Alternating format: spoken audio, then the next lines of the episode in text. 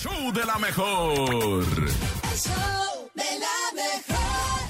Así es, y pues bueno, qué mejor que arrancar el día informados, siempre motivados. Ah. Pero eso sí, nos tenemos que informar. Hay cosas que no son agradables y que no quisiéramos escuchar, pero hay que estar al día. Por eso nos reportamos. Pues con el mero mero, el reportero del barrio y la información desde Tijuana para el mundo. El show de la mejor.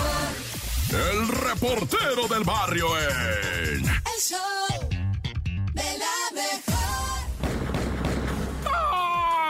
Montes, Montes, Alicantes, Pintos, oh, raza de la mejor 977 CDMX.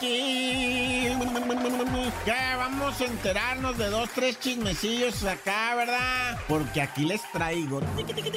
Comenzando, ¿verdad? Con la muerte del mando del ejército allá en Michoacán. Hubo una emboscada con un enfrentamiento. Resulta ser que los sicarios, ¿verdad? Habían conseguido los monstruos, los carros estos que les ponen ellos blindaje artesanal, ¿verdad? Y entonces estaban esperando al comando, pues lo tenían ya cinchado. ¿A qué hora iba a pasar? ¿Cómo estaba todo el tubérculo? Ya se lo sabían, ¿verdad? Y entonces lo- los malandrines pues montaron todo el, escenario para una fiestezona que Simón, cuando se acerca el objetivo va, pues lo- los dejan pasar a la zona que ya habían establecido para abrir el fuego.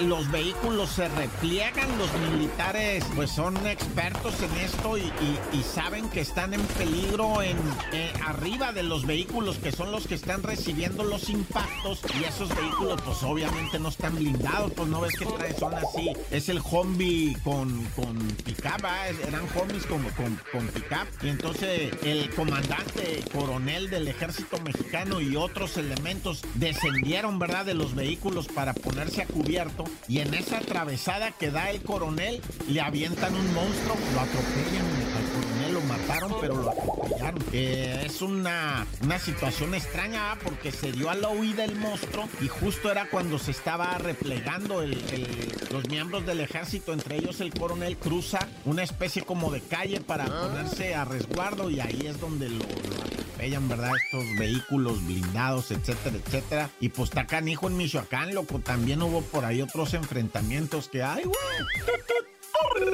Y bueno, desarticularon en la alcaldía Gustavo Amadero, ¿verdad? Una banda dedicada a robar automóviles, no.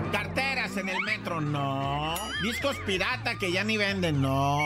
Perritos en el parque de la Condesa, no. Se dedicaban a robar cables y cobre pa'l kilo, güey, de Telmex. Una banda, güey, encabezada, o sea, toda la información la tenía un ex trabajador de la empresa telefónica, ¿verdad? Era un vato que hasta mapas tenía. Vente por acá, vente por acá. Un puro cablecito de esos con que cortes dos metros, ¿verdad? De largo. eh, te andan pagando chido en el, en el kilo, ¿verdad? Porque no es el, el calibre, sino que son como 2.500, 2.800 hilos de cobre, ¿verdad? Y hay que sacarlos, hay que der- derretirles el plástico, llevarlos al kilo y ñaca. Por, por cada día se estaban robando entre 50 y 60 mil pesos de puro cable de cobre. Pero ¿qué te crees, güey? Que el daño a la empresa era más o menos de un millón de pesos al día. Nah, ya. ¡Corta! El show de la mejor.